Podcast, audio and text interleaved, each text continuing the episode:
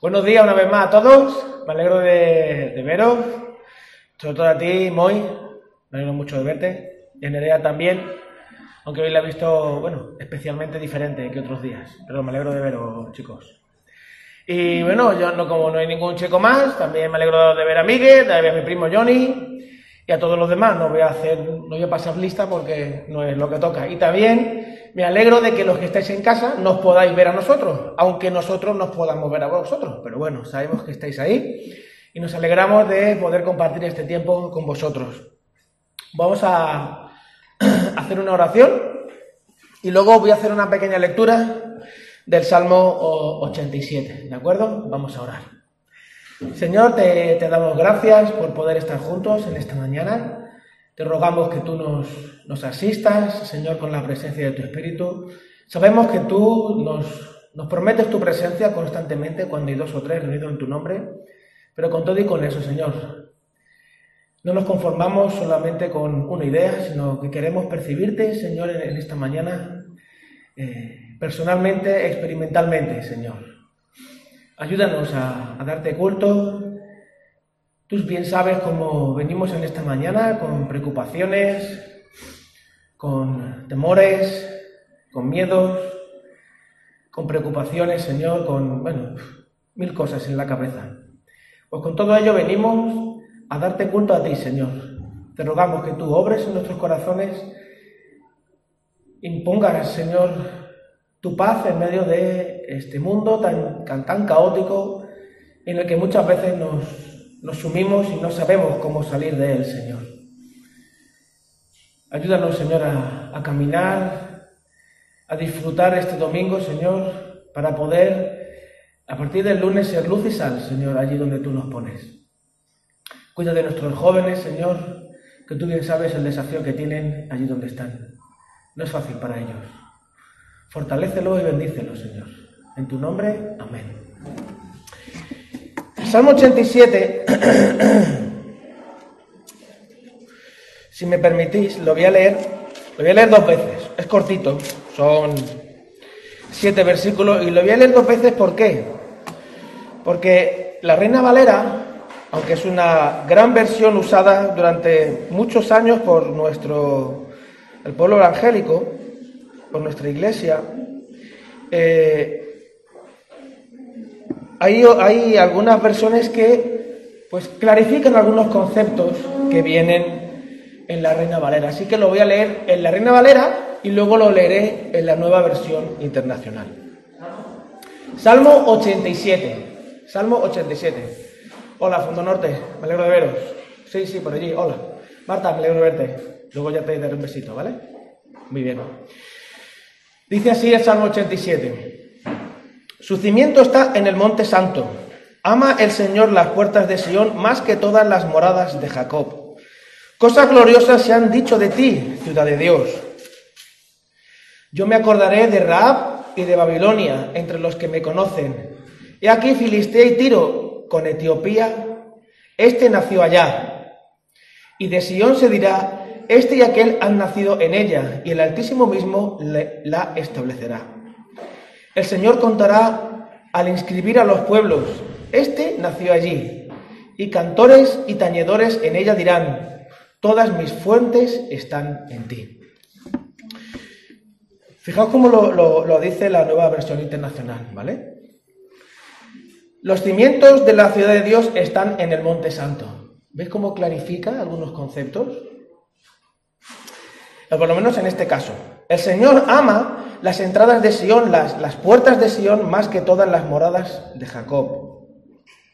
De ti, ciudad de Dios, se dicen cosas gloriosas. Entre los que me reconocen, puedo contar a Raab y a Babilonia, a Filistea y a Tiro, lo mismo, de, lo mismo que a Cus se dice. Este nació en Sión. De Sión se dirá, en efecto, este y aquel nacieron en ella, el Altísimo mismo la ha establecido. El Señor anotará en el registro de los pueblos, este nació en Sión. Y mientras cantan y bailan, dicen, en ti se hallan todos mis orígenes, todas mis fuentes. Es, es eh, llamativo, no solo como eh, el texto nos describe lo, el cimiento de la, de la ciudad de Dios, que la ciudad de Dios no es otra que la iglesia, porque en la ciudad, en la ciudad de Dios es donde el rey reina, donde reina el Señor.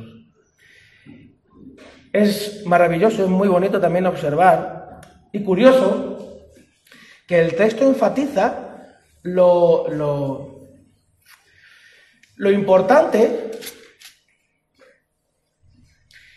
que es esto que hoy está sucediendo. Ama el Señor las puertas de Sión más que todas las moradas de Jacob.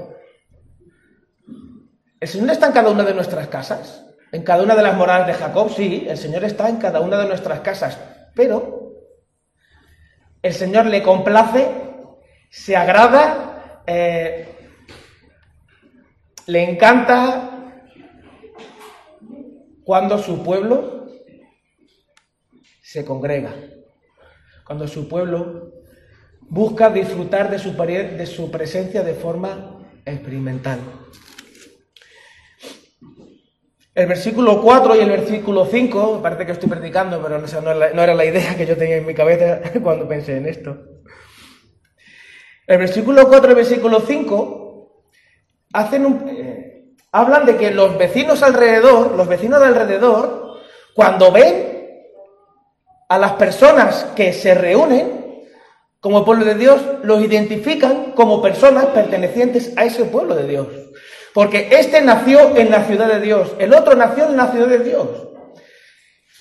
Eh, y hay un, un pasaje en el Nuevo Testamento cuando a uno de los discípulos, en medio de una situación extremadamente mm, tensa, le dicen, Tú no eras uno de estos que iba con...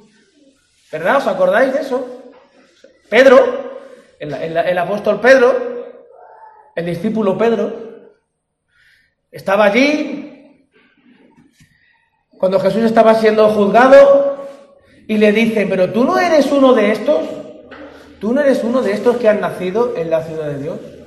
A ti se te nota, a ti se te nota. Y cantores y tañedores en ella dirán, hoy el grupo de alabanza y toda la iglesia al completo dirán, todas mis fuentes, todo mi origen, toda mi fuerza, todo mi ser proceden del Señor, proceden de esa identidad que me ha dado el Señor. Por eso muchas veces cuando cuando eh, lo, hablábamos, bueno, de alguna manera lo hemos hablado esta semana con algunos hermanos, eh, que cuando eh, vamos mm, avanzando en nuestro, en nuestro proceso de vivir, en nuestra vida, pues muchas veces nos habituamos, nuestra, la rutina pues termina siendo, termina, termina desfigurando aquello que para nosotros eh, tenía un gran sentido. Porque yo recuerdo las primeras veces que vine a la iglesia después de, haber, de haberme convertido y era una experiencia, era una experiencia religiosa, era una experiencia brutal. Y a veces nos pasa, ¿no? Que cuando venimos a, la iglesia o cuando leemos la Biblia o cuando incluso oramos, porque hay, oraciones que son, que, son que, no, son oraciones, aunque empiecen con Señor te doy gracias. Yo lo veo mucho, lo, percibo, lo percibo mucho en, en personas con las que tengo mucha, mucha intimidad. Que tú las ves que están orando y cuando llega, llega un momento en el que mm, ya se, eh, se desconectan de la oración y empiezan a, hacer cualquier otra cosa. Como a veces nos pasa también a nosotros, ¿no? Que estamos orando y, de repente estamos, terminamos pensando en qué vamos a hacer de comer, qué tengo yo que hacer en la obra cuando llegue, eh, las preocupaciones. Entonces a veces, este, a veces necesitamos textos como estos para que nos recuerden dónde estamos, quiénes somos y lo increíble, lo maravilloso, lo profundo que es lo que hoy está sucediendo. Por eso, eh, cuando vayamos a pasar al tiempo de alabanza y todo este, todo este tiempo, os invito a que resaboreéis lo que es adorar al Señor en familia, en comunidad. Incluso traigáis a vuestra memoria aquellos momentos en los que por primera vez pudisteis saborear lo que es estar juntos y que de alguna manera eso os evoque y os ayude a poder adorar al Señor el día de hoy con energía nueva y con un espíritu renovado. Quiero comentaros algunos anuncios que luego en el boletín se va a, hacer, se, va a ser más extensivo, se va a explicar mucho más, ¿vale? Eh, hemos estado viendo en estas, en estas semanas que el aforo de la iglesia pues eh, no se está eh, respetando simplemente porque, dada la circunstancia, hay bancos que hay que ir dejando libres y evidentemente hay hermanos que vienen y se van sentando donde pueden. Y la verdad es que mm, no estamos respetando el aforo de la iglesia y eso, hombre, mm, no tiene por qué pasar nada, pero dada la circunstancia tenemos que ser cautelosos, ¿vale? Todo esto se va a explicar mucho más en el boletín. También lo explico a los hermanos que están en casa para que también vosotros tengáis lo tengáis en cuenta cuando recibáis el boletín, ¿de acuerdo? Eh, y también es importante que cuando termine el culto, no voy a decir que nos vayamos corriendo, que sería bueno, pero como tenemos un espacio grande aquí arriba y un espacio grande abajo, pues intentemos repartirnos de forma aleatoria. No vamos, a hacerlo por orden de, lista ni por orden de llegada, pero que de alguna manera intentemos relacionarnos con los hermanos, no aquí arriba, que 20 personas aquí arriba, en ese espacio no hay distancia de seguridad, ¿de acuerdo? Sino que busquemos la manera de poder relacionarnos con los hermanos, al menos que sea decirnos hola y adiós, pero con, con cariño, y si no, pues nada, en la calle nos decimos hola y adiós, ¿cómo estáis? Y me alegro que, de haberte visto. Y poco más. ¿De acuerdo? Así que vaya, vayamos haciendo las cosas con cuidadito porque a veces nos despistamos, nos relajamos y, hacemos las cosas, bueno, como lo hacemos siempre, porque es lo que, nos, lo que nos sale. Hay una lectura que es Jueces capítulo 4, es el texto sobre el que hoy vamos a reflexionar. Jueces capítulo 4 versículos 1 al 10 y justo cuando termine de leer el texto vamos a pasar al, tiempo de, alabanza, ¿de acuerdo?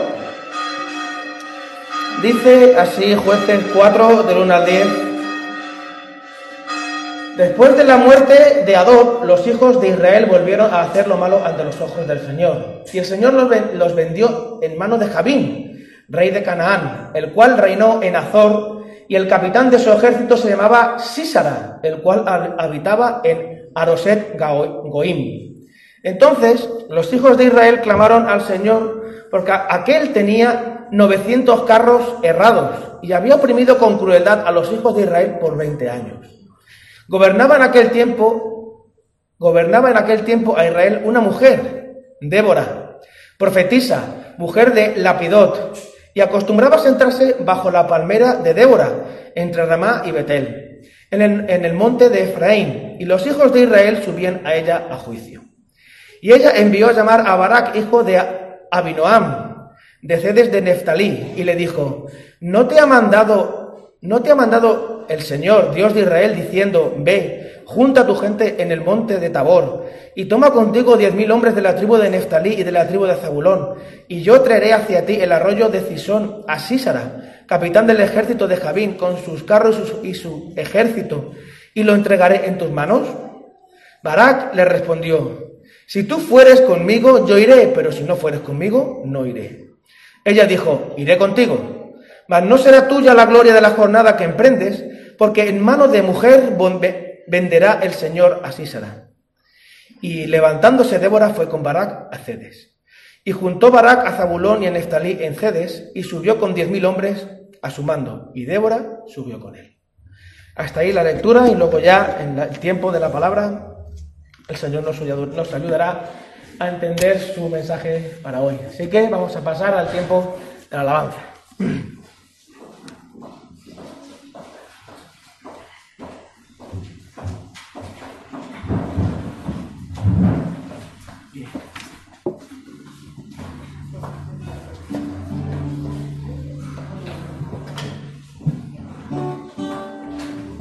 Dice la primera alabanza que vamos a cantar, mirad cuán bueno cuán delicioso es. Un salmo, ¿verdad? Salmo 133. Porque envía, Señor, bendición, ¿verdad? Gracias, Señor, en esta mañana por la oportunidad de reconocer lo maravilloso que es estar aquí, Señor, y, sobre todo porque tú eres el que está aquí y porque te mueves de nosotros, Señor. Llévate la gloria en este tiempo de alabanza. El nombre de Jesús. Amén.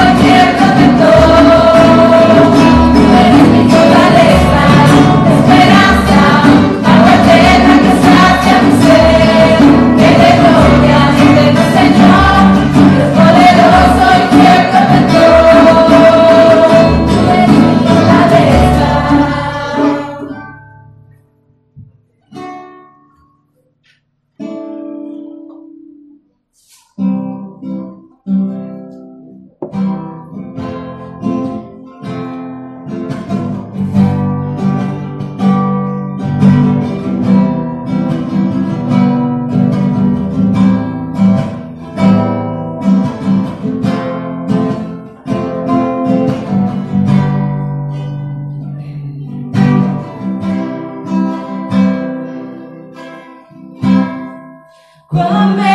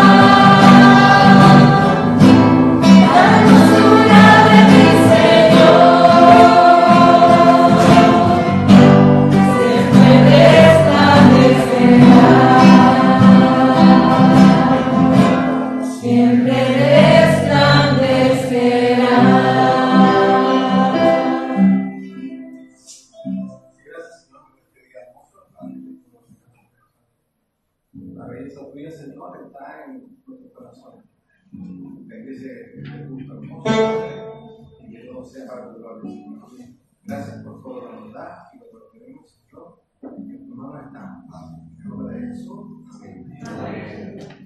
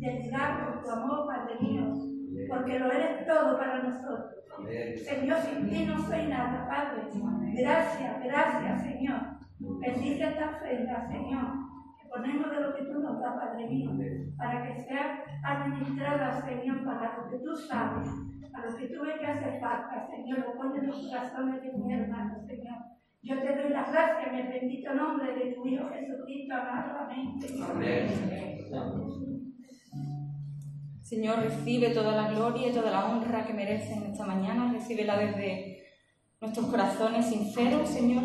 Y gracias, Dios mío, gracias porque siempre estás obrando en nuestra vida. Incluso cuando no lo vemos, estás obrando. Gracias porque podemos creer en ti, porque tú nos has demostrado muchas veces tu fidelidad, tu poder, tu grandeza y podemos, Señor, estar confiados en, en, ti, Señor, y podemos, además, podemos seguir caminando tranquilos, Señor, y, y con paz, una paz que solo tú das, Señor.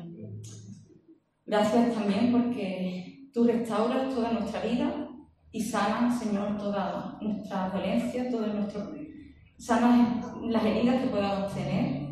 Y gracias, Señor, porque eso solo lo puedes hacer tú con tu poder y, y con tu amor, Señor, hacia nosotros. En tu nombre.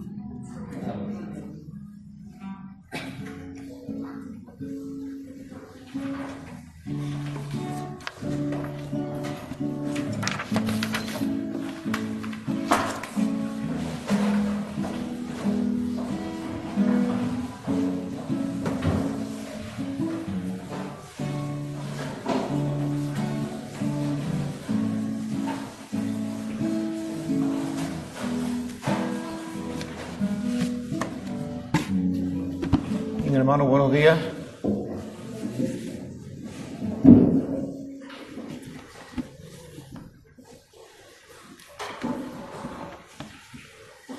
esta mañana tenemos dos invitados ausentes,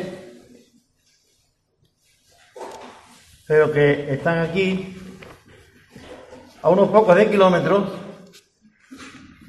como es eh, Débora y Esther. Hoy están ellos conectados eh, viendo el culto. Así es que les damos la bienvenida a ellas dos. Eh, como ya ponía en el, en el WhatsApp, eh, Débora, pues está siendo tocada por el Señor, se está acercando y quiere estar más cerca del Señor, ha hablado con su jefe para poder ir los domingos al culto y le ha dicho, si tú lo necesitas, no uno, los cuatro. Y la jefa le dijo, pues yo me alegro y si el jefe te lo dice, adelante. Así es que no sabemos si ella dice tampoco los cuatro porque sería abusar y darle trabajo a otro. Pero bueno, está por ahí. Así que gracias a los hermanos que oraron por Débora y siguen orando. Y sigan haciéndolo. Por Débora, por Esther, que otra chica de Barcelona, también creyente, pero también un poco despistadilla de la iglesia, ¿no? Así es que así se manifestaba ella también a su jefa, de que, bueno, eh, creyente, pero se había alejado de la iglesia. Dice, no del Señor, de la iglesia. Y tengo necesidad de volver por la iglesia. Si pues si tiene necesidad, adelante. ¿Vale? Bien, hermano, gracias. No es el tema este de hoy, pero sí quería decirlo, porque es bueno agradecer a cada uno de ustedes que han estado orando por ella, ¿vale? Bien, en esta mañana y hace tiempo que yo de verdad tenía en mi corazón tocar este tema, porque creo que para mí entender de suma importancia, por lo menos para mí y creo también para algunos de vosotros. Eh, en España tenemos heroínas. Si yo dijera que, que me diga el nombre de una heroína española, ¿me podría decir algún nombre? Juana de Arco. No sabemos ahora mismo lo que dijo ni lo que hizo, pero vamos a dejarlo ahí. ¿Hay alguna otra heroína? Esta porque era de Arco, ¿sabéis? Al, al ladito, ¿verdad? ¿Hay alguna otra heroína? Agustina de Aragón. Muy bien. Esta es la que yo tenía en mi cabeza y no la Juana de Arco. Pero bueno. Vale, ya tenemos dos, ¿vale? Bien. Estas mujeres fueron heroínas y llegaron a ser heroínas. Sencillamente, la de, la de Arco yo no lo, mi- lo miré, pero sí la de Aragón, porque era marido, era hija de militar, casado con un militar, y estaban los franceses asediando totalmente Aragón.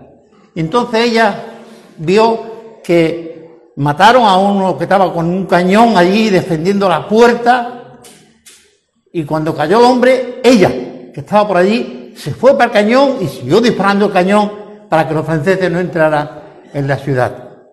Bien, por eso estas son heroínas. Pero me gustaría hablar de Débora. Una mujer que yo sepa, que yo sepa, no cogió una espada en su mano. Pero es heroína. Y vamos a verla de esa manera. Bien, cuando empezamos el libro de jueces, hay una frase que se repite mucho por todas partes. ¿Cuál es? Cada uno hacía lo que bien le parecía, ¿verdad?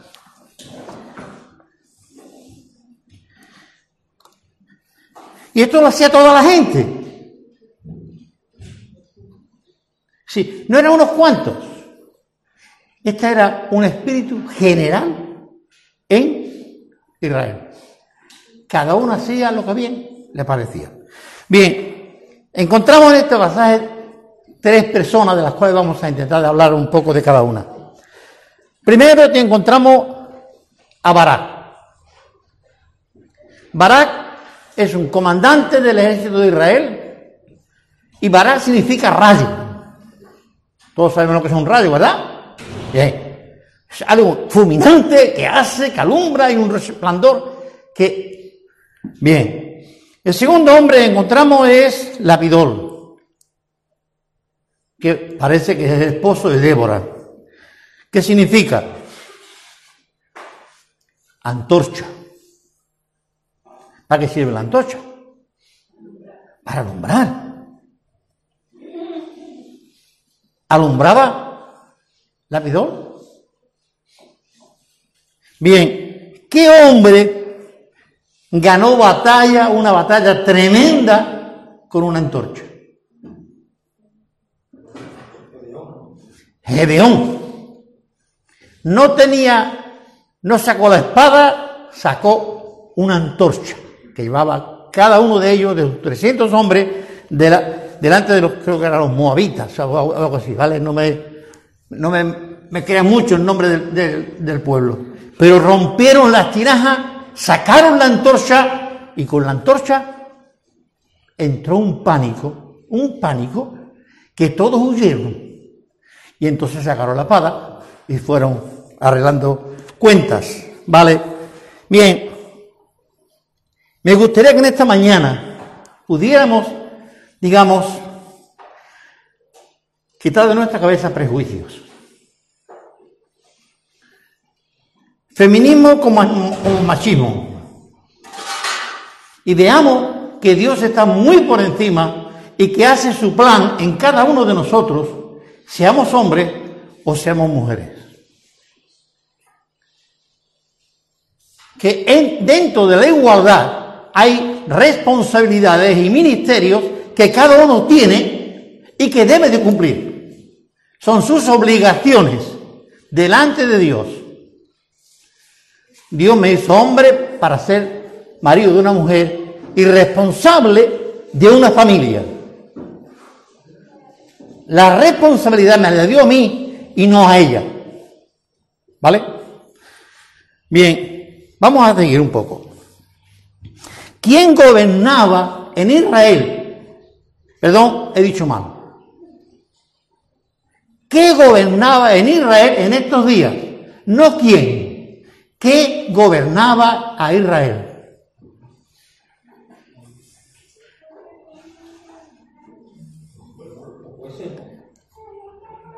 No.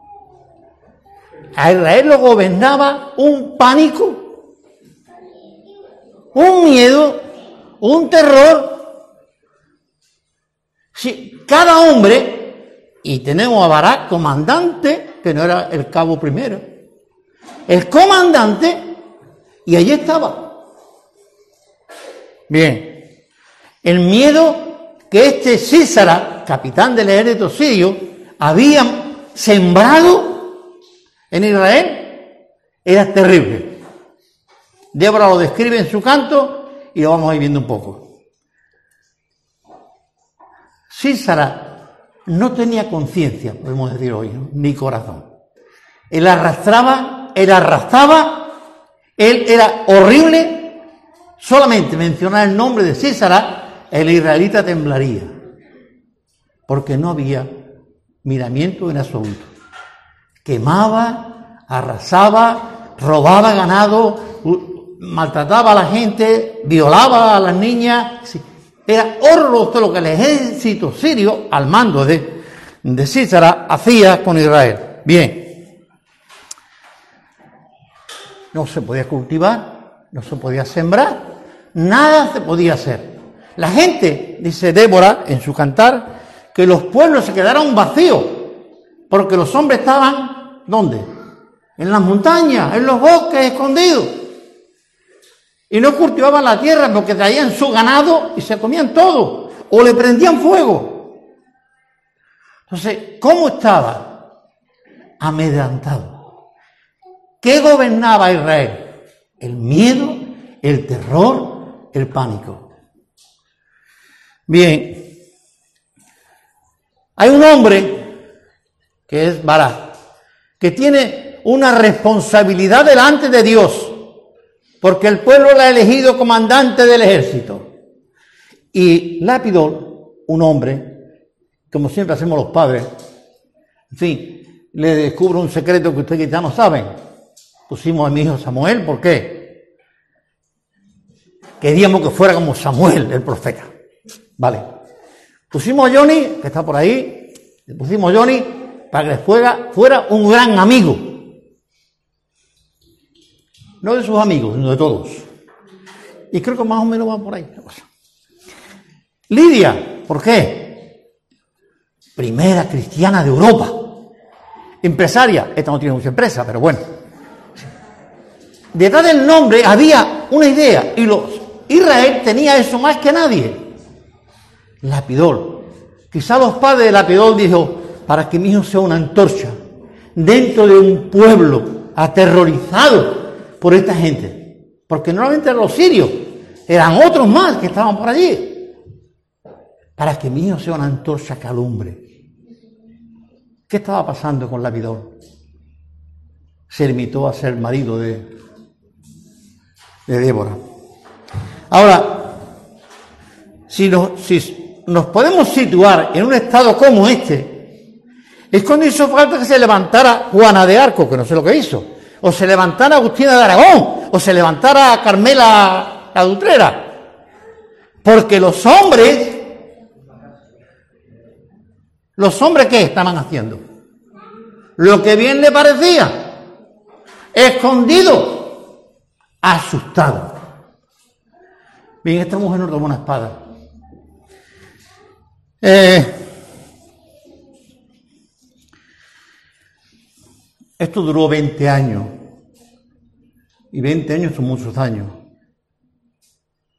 Si el niño que nació en esa fecha, pues se crió asustado, no jugó en la calle, el joven no podía salir, las chicas no podían ir solas porque eran arrastradas, eh, violadas o secuestradas y vendidas hay una cosa muy bonita. Y es lo que yo quiero esta mañana pues, enfatizar. Dios ha dado dones a la mujer que no le ha dado al hombre. Sí, Loida. Tiene dones que no lo puedo tener yo por mucho que yo se lo pida a Dios. Hay unos sentimientos dentro de cada mujer. Si un sentimiento Dios lo puso. Y eso no se lo puede quitar nadie. Y aun cuando ella se niegue, en algún momento se le saldrá. Porque es el de madre. Ha habido mujeres que nunca tuvieron hijos, incluso solteras, que tuvieron un espíritu de madre. Yo voy a decir, ahora que no está aquí, pero está el hijo. Mi hermana Mari fue madre de mis hijos, desde el Samuel hasta la Lidia, porque yo estaba en esa racha cuando me puse enfermo, y ella cuidó de mis niños como si fuera sus niños. Y si no, preguntar a Johnny, que era más chico, y la Lidia que, pues cuando nos fui, íbamos al médico a Madrid, ella pues, era su tía Mari, ¿verdad? la que la llevaba y la traía. Bien, quiero decir, hay un sentimiento. Recuerdo decir la prensa que estaban en... Ya me perdí. Ahí en, los caños de Meca. Estaba la gente en la playa y llegó una patera con un montón de gente y mujeres y viene una mujer con un niño en brazos que apenas podía con él. Chiquitito, de pecho. Y fue una que estaba allí bañándose, se bajó el bikini y le dio el pecho al niño. Y alguien que había por allí hizo fotos. Sí. Es ver un niño que se está muriendo de hambre. Y yo tengo un pecho, que tengo leche. Y le dio el pecho al niño. Quiero decir, hay un sentimiento. Y Débora, al ver la incapacidad de los hombres, Así de claro lo digo. La ineficacia de los hombres. Dice, y yo me levanté como madre de Israel. Se sentaba debajo de su palmera y allí no venía la gente. Me, quiero pensar en conflicto de que me he peleado con mi hermana porque se quiere llevar la cabra y, me ha una, una vaca. No, yo creo que la gente iba con un sentimiento ¿Qué hago, Débora? Se han llevado a mi hija. Me han quemado esto. ¿Qué hago? Era pedir consejo, se recibir consuelo, recibir ánimo, tener un hombro donde llorar. Ese para mí fue el juicio que hacía Débora. Saber aconsejar, saber guiar, saber fortalecer a hombres y mujeres porque todos sufren igual. ¿Qué hacía Débora? Es una mujer, madre, yo me levanté como madre en Israel, como la madre de Israel. Todo el mundo iba a los profetas, a esa mujer encontramos, a los, iba. Pues aquí iba esta mujer.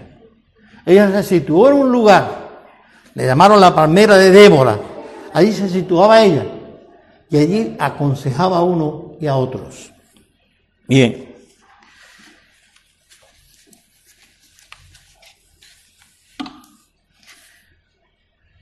No sabemos mucho de la vida de Débora. ¿Tenía hijos? No sabemos. Hay tantas cosas en la Biblia. Y si no lo sabemos, ni lo pone, es porque tampoco nos hace falta. ¿Vale? Bien. No sabemos. Pero como he dicho antes, los sentimientos de madre estaban en ella. Y ella se apropia de, ese sentimiento y lo aflora al máximo. Bien, para seguir ilustrando un poco más, siempre, antiguamente, los que son más mayores, lo pueden saber mejor que yo, pero igual que yo, siempre cuando no había tantas, pues, eh, matronas, ni había tantos médicos, siempre había por el barrio alguien que sabía más del tema que otros. Y había una vecina en la calle mía que es la que atendía casi todos los partos de allí de la calle. ¿Vale? Bueno, allí estaba esa mujer. Oye, Marúa, que mi madre ha puesto de parto. ¿eh? O el otro iba al otro que tenía que curarla con hierbita y esas cosas. Pero siempre había y se acudían a ellos. Bien, ¿cuánta gente acudirían a Débora? Pidiéndole ese consejo. Ahora, ustedes en la- en la antigua edad, ya, generación nueva, no sabéis eso. No lo sabéis. Shari se tiene que acordar. Pepa se tiene que acordar. Cuando la abuela o la madre empezaba el niño de noche a llorar, ¿qué es lo que le cantaba Shari? Una nana. Una nana. Los cristianos le cantábamos coritos, ¿verdad?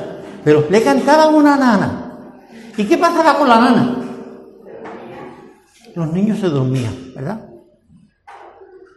Era una canción suave, relajada. El niño entre el latido del pecho de la madre y aquella canción, el niño se quedaba frito. Entonces lo cogía con mucho cariño y lo ponía en la cunita. El niño seguía durmiendo. ¿Por qué digo esto? Quizás hace falta más nana en la iglesia.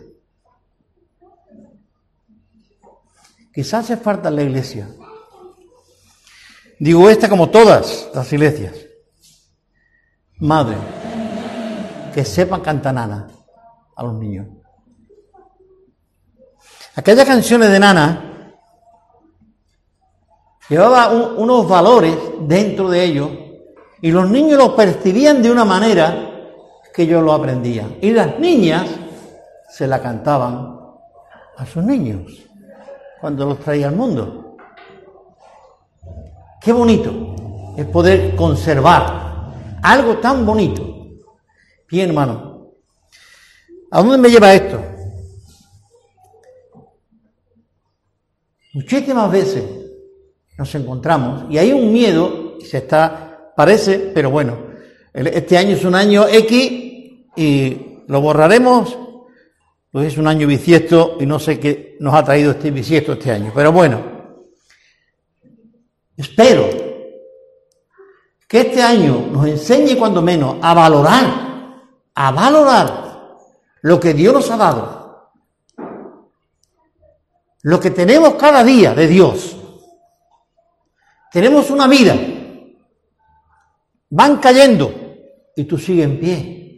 Se van enfermando y tú sigues ahí. Otros no tienen trabajo y tú tienes trabajo. A los hijos se le han ido de las casas, tú sigues con tus hijos en la casa. Valora lo que Dios te está dando. Tiene una salud, tiene una esposa, tiene un marido, tiene unos hijos. Valóralo. Tiene la palabra. Tiene la familia de la iglesia. Valora. Tiene hermanos a un lado y a otro. Valora lo que tiene. A veces no valoramos lo que tenemos a un lado y a otro.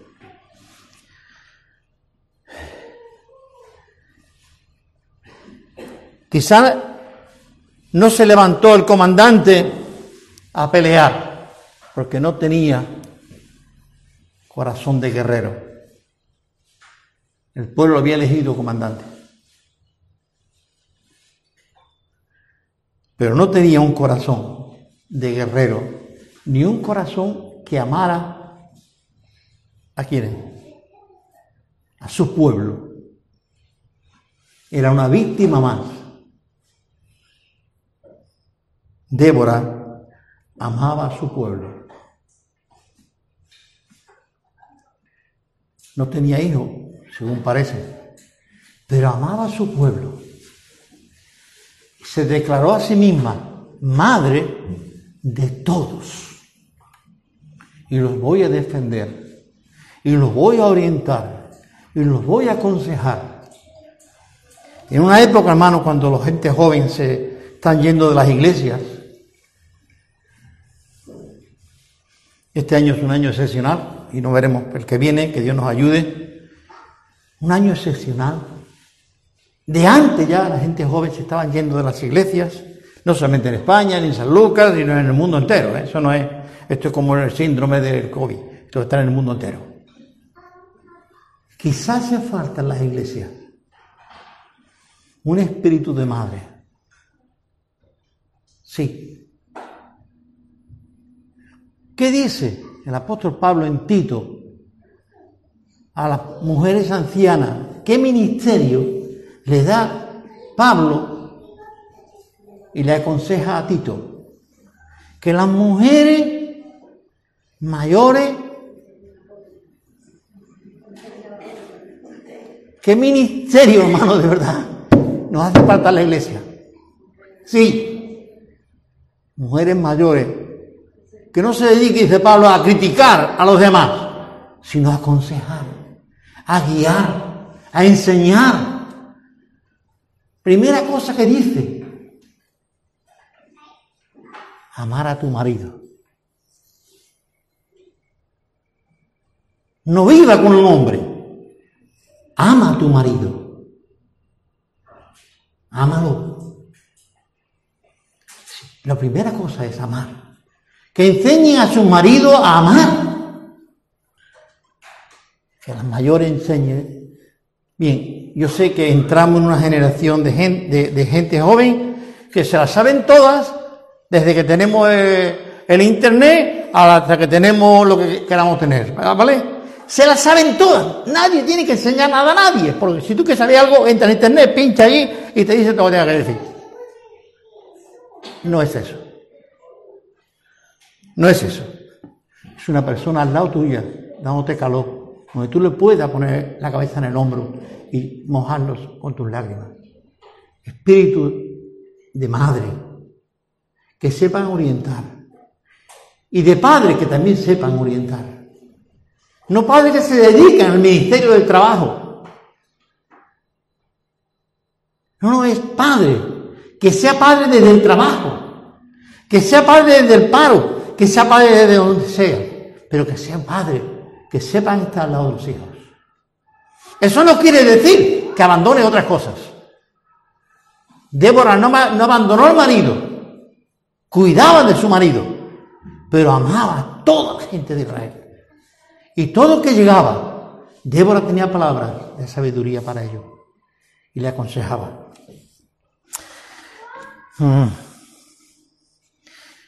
¿Por qué digo esto de espíritu de madre y de padre? La capacidad de ser madre nada más que tenía vosotras, Débora, ¿vale? Por mucho que yo quiera, a mí no me van a poner un ovario, ni a ti te van a poner una próstata.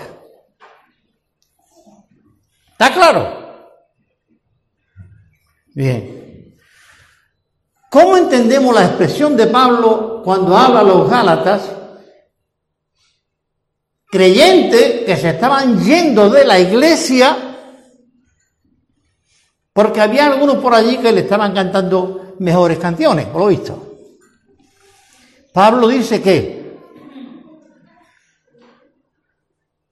Otra vez estoy de parto por vosotros. ¿Por qué emplea la palabra parto? Porque no solamente es fisiológico, con dolores, es que es del corazón. A los hijos se les quiere con el corazón, no con los ovarios. Si Pablo siente que su corazón se rompe, viendo que los que habían aceptado al Señor e iban andando fielmente, ¿quién os fascinó? ¿Quién os engañó? ¿Quién os ha engatusado? Y os, vais, os están llevando a otro sitio. Otra vez estoy de parto. Hermano, guiar a una persona a la conversión puede ser un día o un momento. Pero pueden ser nueve meses como lo que cuesta un parto. Y en esos nueve meses la madre sufre Algunos ni se enteran, dice. Otras lo pasan fatal. Y que al final, por fin vais a ver al niño o la niña. Qué bueno. ¿Por qué Pablo emplea esos términos?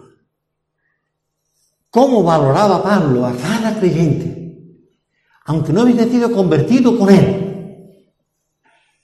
Porque la iglesia de Colosa Pablo no la conocía.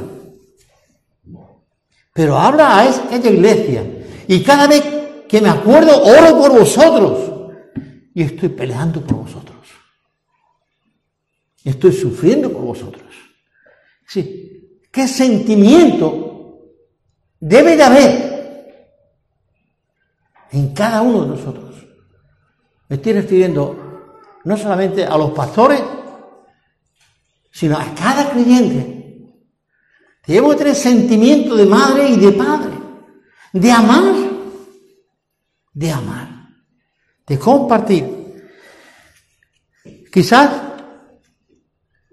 por eso entiendo, Pablo amaba a los de, a los de eh, Filipo, que había empezado la iglesia con él. Él llegó, predicó y se convirtieron la gente. Pero Colosa, Pablo ni siquiera la había visitado. Pero amaba a aquella gente igual. Y se desvelaba por ello igual. Bien, hermano, creo. No sé si teológicamente es correcto o no es correcto. Ahí me, me salgo del texto. Los pastores tienen que amar a la iglesia. Pastores tienen que amar a la iglesia a sus amigos, porque siempre los hay más amigos que otros, pero a cada miembro de la iglesia. Y no voy a decir cada miembro, porque ya estamos excepcionando a alguna gente, sino a cada persona que pisa la iglesia. El pastor debe de amarla. Se hace parte de entregar su vida por él. Porque ha sido llamado para eso. Ha sido llamado a conquistar almas para Cristo. Y el que salva almas, dice la palabra, es sabio. Irán andando y llorando los que llevan la preciosa de milla. Volverán con gozo. No sé si lo dije, pero tengo que decir a una, una señora, una señora que tengo muchas ganas de ir a verla con Regli. La vimos hace como 45 años. Era una chavalita en la cárcel de Jerez. Luego se volvió por la calle otra vez, la vimos una ocasión en su casa, que fuimos a Málaga creo, y al cabo de los años me escribe, me dice, bebé, te estaba buscando hace mucho tiempo, porque quería verte y darte las gracias. Esa mujer sigue en una iglesia, sigue trabajando en una iglesia colaborando en una iglesia. Hermano, tú no sabes en qué momento, pero ama a la iglesia, ama a la gente, ámalo. Y un pastor debe ser padre de sus dos hijos, pero padre de 50, de 60, de 70, de 100, de los que Dios ponga en tus manos. Y cada creyente debe de entender que cada persona que se rote con él, compañero o no compañero, es un candidato al reino de los cielos. Y tú tienes el deber de decírselo. No sea como Barak, que siendo el comandante del ejército, Bien, ¿qué hacía Barak? Ya lo hemos dicho. Lo que bien le parecía. ¿Qué hacía Lapidol? Que era antorcha. ¿Qué hacía? Que Débora viendo que no funcionaba, le quitó la antorcha. Hermano, lo digo siempre, y perdonan si alguno se siente herido, que me lo diga después. Qué pocos hombres hay que sepan llevar la antorcha, y yo me incluyo, Porque dijo Jesús una frase fuera de contexto que dice, cuando le dijeron, dile que esto se calle, Señor, que esta gente se calle. Jesús que dijo, si esto se calla, las piedras clamarán. Si los hombres se callan, como estamos haciendo, las mujeres lo harán. Para vergüenza del hombre, que Dios lo puso como cabeza y creación. Con esto no quiero decir que la mujer no tenga un ministerio extraordinario en la iglesia, grande y según qué momento hasta mayor que el pastor, aunque no sea desde este lugar. Porque ahí se puede trabajar mucho más que desde aquí. Y se lo digo después de 50 años. Desde ahí, en tu casa, en el mercado, en el colegio, donde quiera que esté, se trabaja mucho más que desde aquí. Que Dios nos ayude, mi hermano. Débora dice, entonces yo me levanté. ¿Por qué se levantó Débora? Ya lo sabéis. Porque la pidor no, no, no se levantaba. Y ella coge la antorcha y se fue. Débora, en el capítulo 5, 6 y 7 dice, se abandonaron los caminos, andaban por sendas torcidas las ideas, las aldeas se abandonaron. Israel se había desmoralizado, desesperado. Es un momento tan difícil, pero había una mujer que se levantó. Mujeres, bien, que se tapen los oídos los maridos. Si tu marido no funciona, tira para adelante no te queda otra. Pero obedece a Dios, ama a Dios. Marido, si no quiere que tu mujer te quite el lugar ni el puesto, cumple tu cometido como marido, como padre. Veáis que Débora no es una mujer orgullosa, está orgullosa de, de, de está enalteciéndose. Débora perdón, Barak sabía, no era ignorante, cuando Débora manda a llamar a Barak, ¿qué le dice? ¿No te ha dicho Dios? Ah, yo no sé nada. Yo no me he enterado. No, no, no. Débora, perdón, Barak, tú sabes, porque Dios te lo ha dicho a ti que te levante con tu gente y con diez mil hombres y te va a dar favor a pelear con Cisara. ¿Por qué no lo hizo?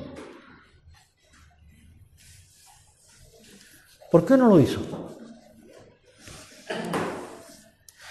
Eso pregunta nos la podemos responder nosotros mismos en situaciones cuando nosotros también hemos hecho lo mismo, ¿verdad? Bien, 5.9, si alguien tiene jueces por ahí todavía, lo puede ver. Ella no estaba buscando protagonismo ni sacó la espada para pelear. Era una antorcha que alumbraba los corazones. Era una mujer con un corazón más grande que la palmera y la gente podía venir. Y la veían a ella como un símbolo de madre.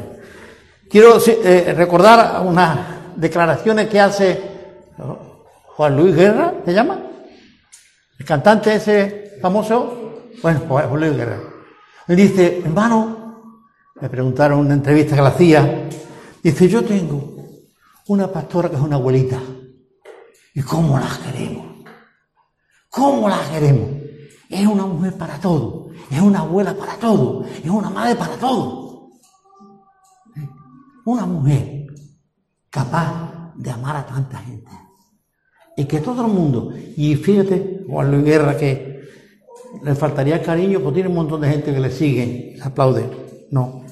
Pero dice aquí, en el 9, dice, mi corazón está con vosotros, jefes de Israel, para los que voluntariamente os, ofrecisteis. Si había pueblo preparado para salir a pelear. Pero el comandante ¿Qué estaba haciendo? Ustedes lo saben lo que bien le parecía. Hermano, no podemos hacer lo que bien nos parece o lo que nos gusta hacer.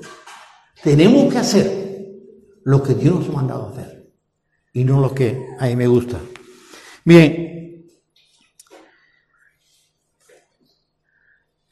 ¿cuál fue la respuesta de Barak a Débora?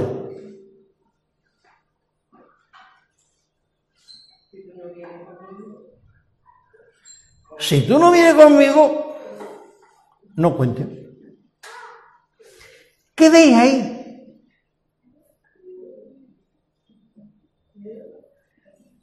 Cobardía, miedo, ¿qué gobernaba a Israel en esos días? El miedo.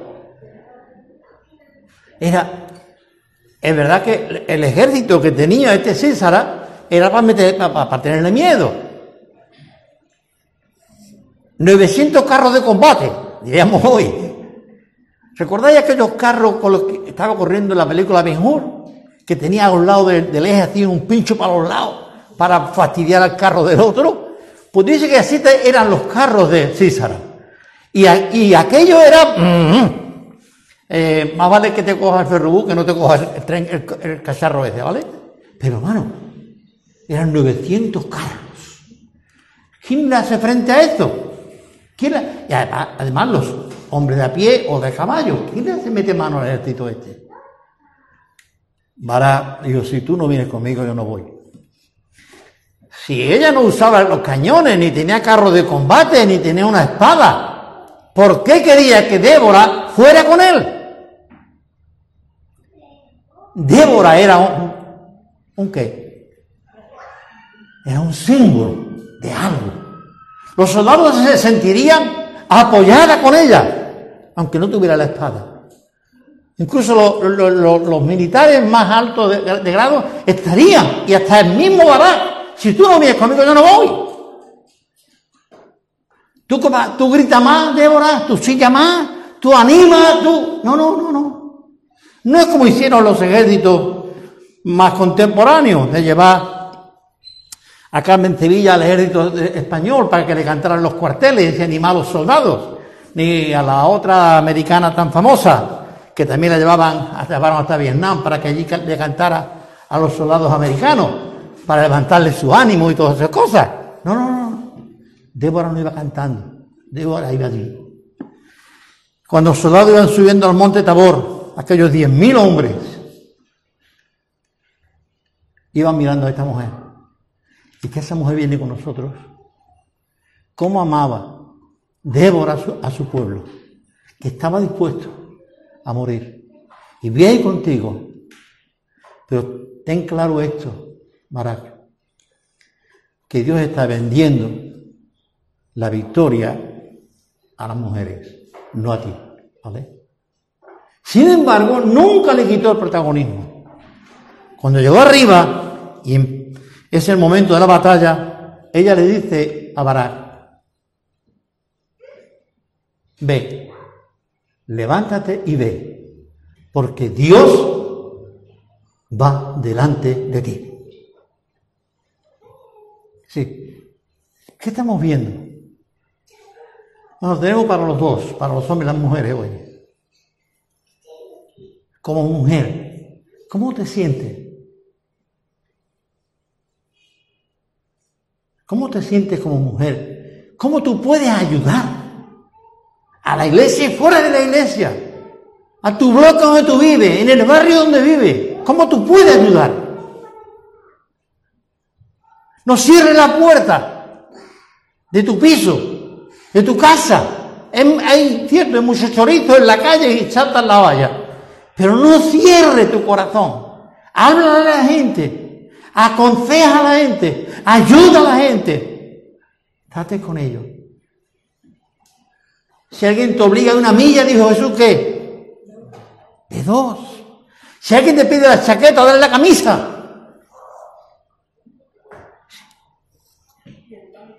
Cuidado, Débora no era la heroína como Agustina de Aragón ni Juana de Arco. Era una heroína de los corazones y conquistó el corazón de Israel. Y la estrategia de guerra se la dio Dios a ellos, porque apenas tuvieron que pelear. Y al final Císara, para terminar la historia, murió por mano de una mujer que le atravesó la cabeza con una estaca. Y de esa manera el pueblo reposó mucho tiempo después.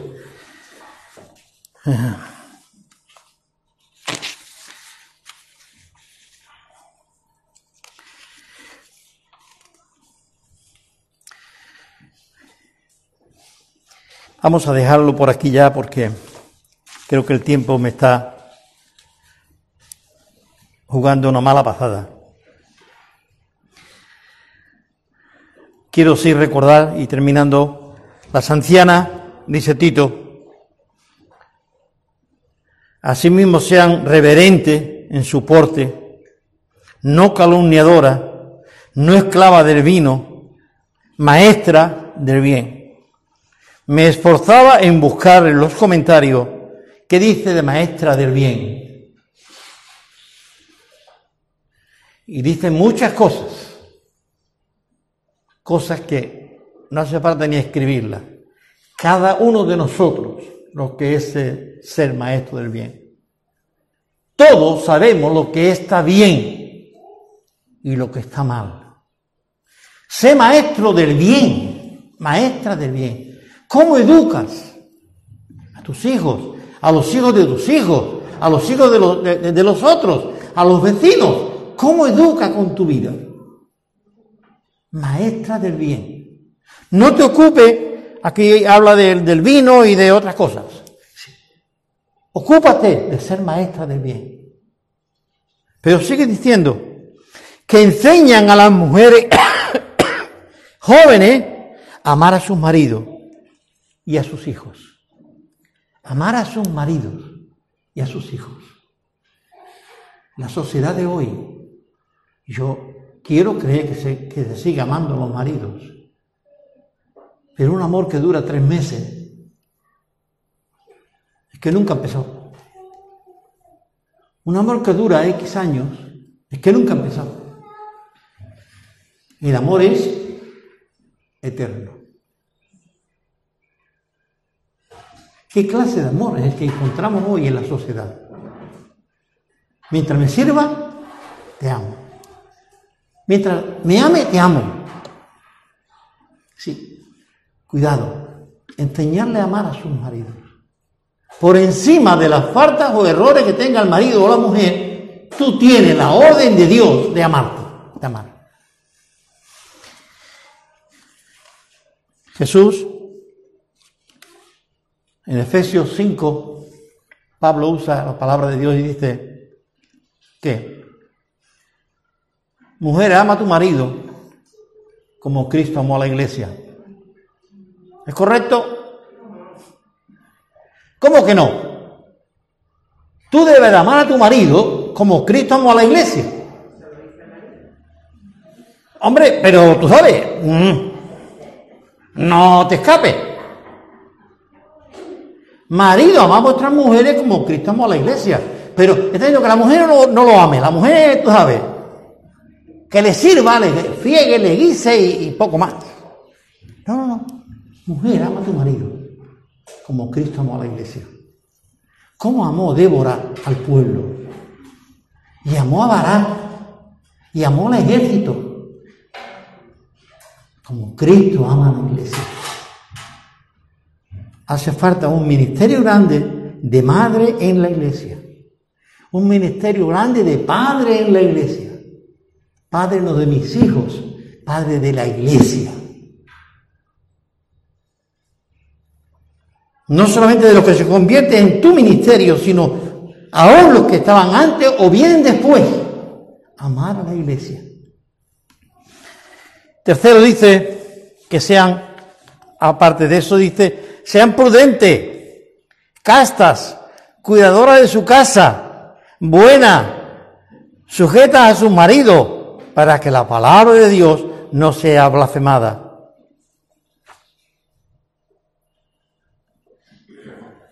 Pero yo esto le, pondría para, para los maridos, ¿verdad? Los maridos sean prudentes, castos, cuidadosos de su casa, buenos, sujetos a sus mujeres, para que la palabra de Dios no sea blasfemada. Porque usamos mucho el texto de que en, el Nuevo Testamento Pablo no, no hace diferencia entre la mujer y el hombre. Somos todos iguales. Y como somos todos iguales, vale. Que los maridos sean castos, prudentes, amadores de su casa, servidores. El hombre no es una especie aparte. No. Somos iguales que ellos y tenemos las mismas obligaciones, no los mismos ministerios. Porque como he dicho, yo nunca concebiré un hijo.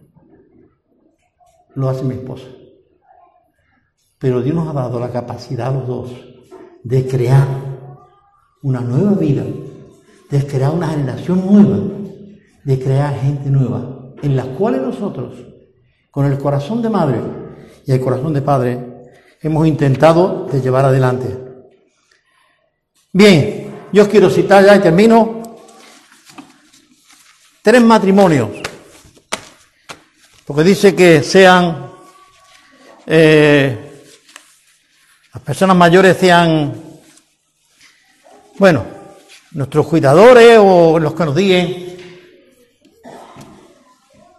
Quiero citar, cuando nosotros éramos solteros, Y yo, pues nuestra pedadera de pava, como así se le llamaba entonces, no sé si hoy cómo se le llama, nos íbamos a casa de Sebastián y Rosario.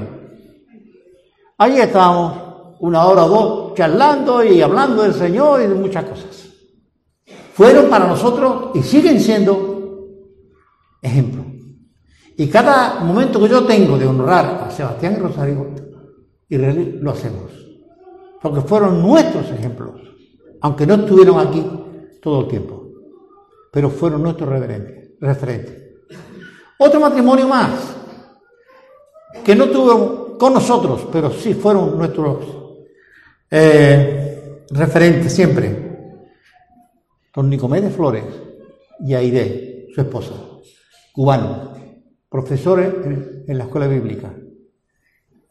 Nos enseñaron de todo, pero especialmente amarnos, a respetarnos, a cuidarnos y a cuidar a los demás. Tengo otro, y ya con eso termino. Pepe Fernández. ¿Quién no conoció a Pepe Fernández? Quien no lo conoció, no conoció a un ángel caído del cielo.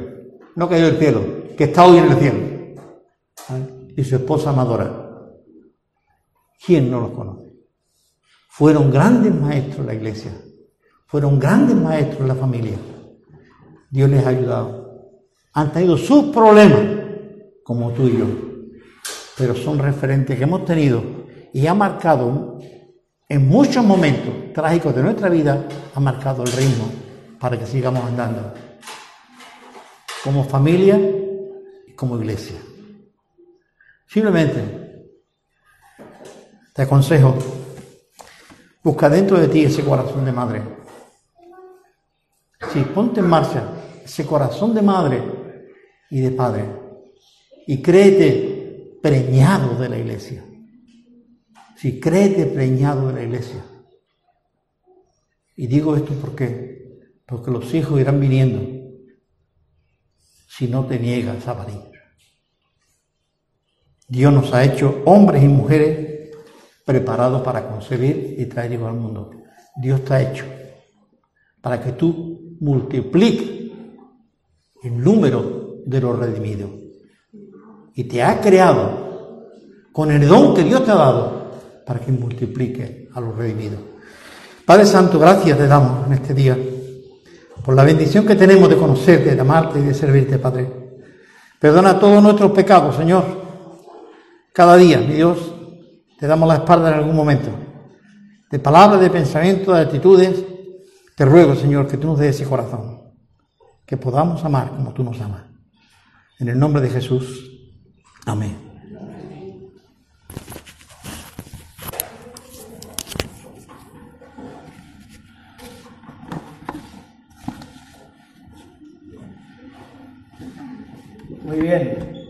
Vamos a, ir ya enfocando el final del culto, pero antes eh, vamos a, tomar la Santa Cena, ¿de acuerdo?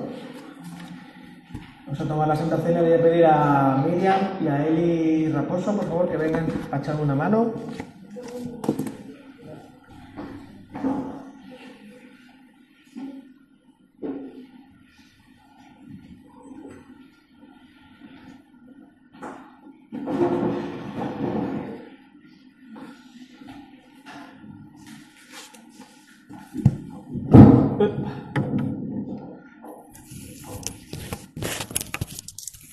Voy a coger el, micro este para que se me escuche bien desde casa.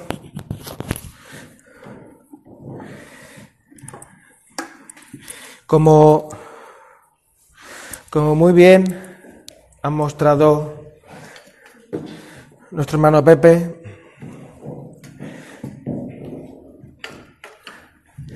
la, iglesia, Dios ha regalado a la iglesia personas personas con, con dones, con capacidades para eh, poder servirnos y ayudarnos los unos a los otros. Y me, me- mientras le escuchaba, me, me- acordaba, me acordaba de, mis pies. ¿Por qué te acordabas de tus pies, Rubén? Porque eh, yo tengo dos dedos gordos de los pies. ¿Vosotros tenéis dos dedos gordos de los pies?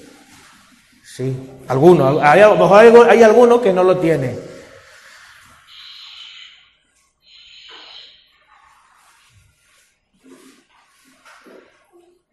Sí, me da igual. A mí me da igual. Cada uno tiene, y si os fijáis, ningún, el, dedo del pie, el dedo gordo del pie izquierdo no es igual al dedo gordo del pie derecho. No sé si alguna vez os habéis fijado. ¿Nunca os habéis fijado? Pues fijaros. El dedo gordo de mi pie derecho no es igual que el dedo gordo de mi pie izquierdo. Sin embargo, los dos hacen que yo me pueda mantener en pie. Lo mismo pasa con el dedo chico. El dedo chico que pinta, simplemente es para que uno se dé golpe con la esquina de las columnas, ¿verdad? Y no veas tú lo que duele. Pues si te quitan el dedo chico, empie- no, no andas igual que con el dedo chico. Cada dedo, cada parte del cuerpo, cada Débora, cada Barak y cada uno de nosotros somos esenciales dentro de la iglesia. Y es maravilloso como Dios levanta personas en momentos de extrema necesidad para hacer aquello para lo cual Dios ha llamado a la iglesia. Es maravilloso. Por eso, cuando eh, nos, acercamos al texto de la Santa Cena, eh, a partir de, eh, del versículo 27, es que la presbicia ya, no leo ya. Eh, el versículo 27 dice, de manera que cualquiera que comiere de este pan y bebiere de esta copa del Señor indignamente, o sea, eh, indignamente ¿qué es? Eh, ponerse cada uno a sí mismo, tal, porque el que come indignamente, sin discernir el cuerpo del Señor, que es la iglesia, entonces, cuando uno no discierne cuál es su lugar, cuál es su identidad, cuál es el espacio, cuáles son los dones que Dios te ha, te ha otorgado, eh, tomar la Santa Cena es un poco raro, porque es que no estás entendiendo el fundamento sobre el cual se edifica la Santa Cena, que es evidentemente el sacrificio de Jesús, que evidentemente es el- eh, lo que dice el texto más arriba, ¿no? Porque yo recibí del Señor lo que también os he enseñado, que cuando que el eh, fue entregado tomó pan y dado gracias lo partió, etcétera, etcétera. El texto que hemos leído, yo tengo ya un montón de, de- de veces que lo he leído y lo he escuchado y la sangre de Jesús, la muerte de Jesús, la resurrección de Jesús, que forja un pueblo y ese pueblo es el cuerpo del Señor. Si no somos eh, conscientes de que formamos parte de ese cuerpo, la importancia que tiene ese cuerpo, la Santa Cena no tiene mucho sentido que la tomes. Por eso, eh, dado la, la palabra del Señor en el día de hoy, dado el, el contexto en el que estamos de la Santa Cena, eh, os pido y le pido al Señor que nos ayude a todos a que cuando estemos en este tiempo de tomar la Santa Cena, no solo nos examinemos a nosotros mismos, sino que también percibamos, como muy bien explicaba el hermano, ese amor de madre que Dios ha puesto en cada uno de nosotros para poder realmente amar a la iglesia independientemente de cómo sea. Porque uno ama a sus hijos, aunque sean lo peor del mundo, pero los sigue amando. ¿Verdad? Sufre por ellos, aunque a veces no los vea. Aunque a veces no lo, no lo, no, lo, no lo... Pues los hijos te defraudan, los hijos a veces te abandonan, los hijos a veces... Bueno, pasan muchas cosas, son hijos, son seres independientes de los padres y, los, los hijos no siempre hacen lo que los padres quieren. Por eso ese amor de madre es tan imprescindible dentro de la iglesia para que el cuerpo de Cristo se edifique y sea, y sea lo que ha de ser. Así que vamos a, a, tomar el pan. Os voy a pedir que todos aquellos que toméis la Santa Cena pues, os echéis... Eh, el, bueno, esto es un hidrogel de una marca concreta, pero bueno, que os echéis el, el liquidito en las manos, ¿vale? Así que yo me lo voy a echar. Por fin, aguántame esto. Que no caiga en el pan. Ahí está. Así que los que vayáis a participar en la Santa Cena, echaros. Si no tenéis, eh, yo tengo aquí, ¿vale? Y si no, pues lo, os lo pedís uno a otro, ¿de acuerdo?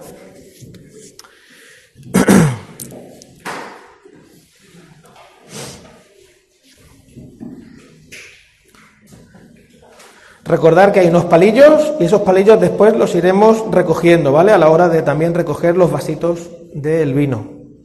¿De acuerdo? Y voy a leer el texto de 1 de Corintios 11:23. Dice, porque yo recibí del Señor lo que también os he enseñado, que el Señor Jesús la noche que fue entregado tomó pan y habiendo dado gracias, lo partió y dijo, tomad, comed, esto es mi cuerpo que por vosotros es partido, haced esto en memoria de mí. Piri, ¿puedes orar, mi amor? Señor, gracias porque participar con mi familia, Señor, del pan y el vino. Gracias, Señor, por lo que representa el pan, Señor, tu cuerpo entregado. Gracias por esa muerte y sobre todo por esa resurrección por cada uno de nosotros, Señor. Ayúdanos a ser conscientes cada día de eso, Señor, y vivirlo. En el nombre de Jesús. Amén. Amén. Ya.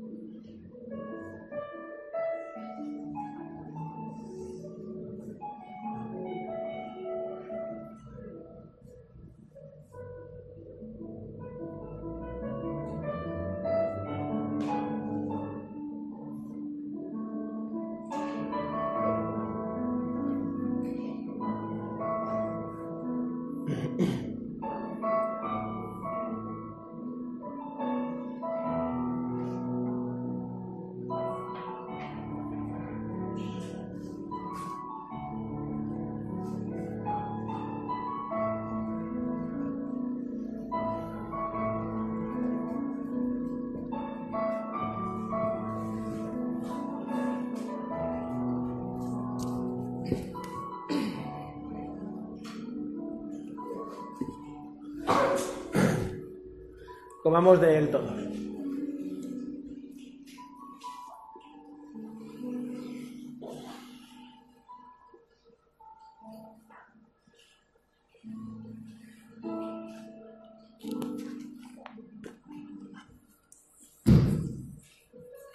Asimismo, también tomó la copa después de haber cenado diciendo, esta copa es el nuevo pacto en mi sangre, haced esto todas las veces que viviereis en memoria de mí.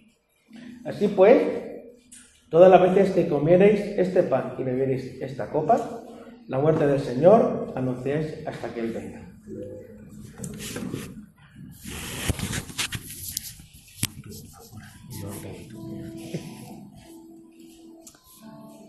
Gracias, Señor, por, por darnos a cada uno un lugar, Señor, en tu cuerpo, un lugar en la iglesia. Gracias porque eres un Dios que no te olvidas de nadie, Señor, que tienes amor para todos.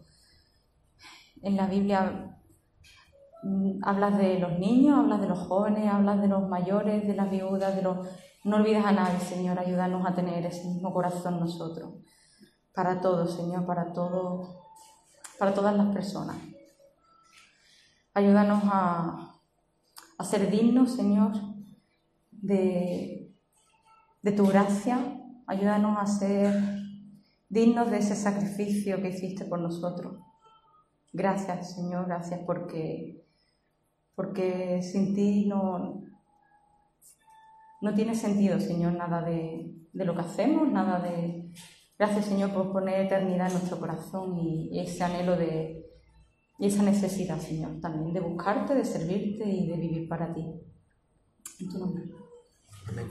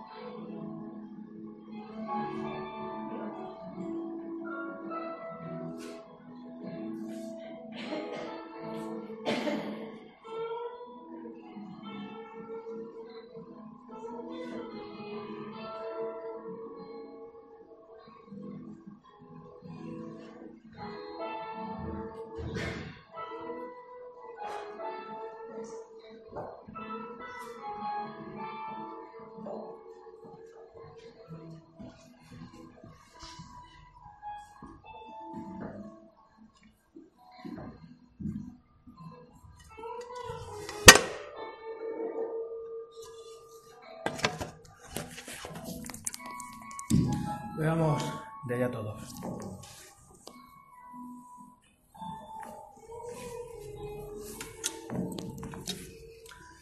Señor, te agradecemos el poder estar juntos. Gracias por darnos la oportunidad de, de poder adorarte, Señor, en familia. Gracias, Señor, por tu palabra. Gracias, Señor, porque aún quedan muchas almas que formen parte de este redil aquí en Sanlúcar. Te rogamos por el, por el resto de iglesias que en el día de hoy en nuestra ciudad también te están adorando, Señor, te están dando culto. Bendícelas, Señor. Ayúdanos a vivir, Señor, en este mundo con un sentido profundo de pertenencia a ti y de pertenencia y unidad los unos con los otros. Aunque, aunque seamos diferentes, Señor, aunque ocupemos lugares diferentes, estrategias diferentes, ayúdanos, Señor, a poder vivir en este, en este, en este lado de la eternidad lo más cerca posible tuya, porque anhelamos, Señor, percibir tu paz, tu dirección. Necesitamos, Señor, que tú nos guíes como una madre, Señor, guía a su hijo, de la mano, Señor, con el abrazo, con las palabras suaves al oído, Señor. Y reconocemos que a veces, Señor, pues necesitamos la disciplina que viene de ti, Señor, una disciplina que nos, que nos ayuda a mantenernos firmes, a, a, a desarrollarnos como árboles que levantan los brazos al cielo, pero los pies los tienen anclados en la tierra, para dar fruto a este mundo que tanto lo necesita, Señor. Gracias una vez más por permitirnos formar parte de tu iglesia. Gracias por llamarnos, por revelarte a nosotros. Gracias, Señor, por darnos de tu amor. En tu nombre, Señor. Amén.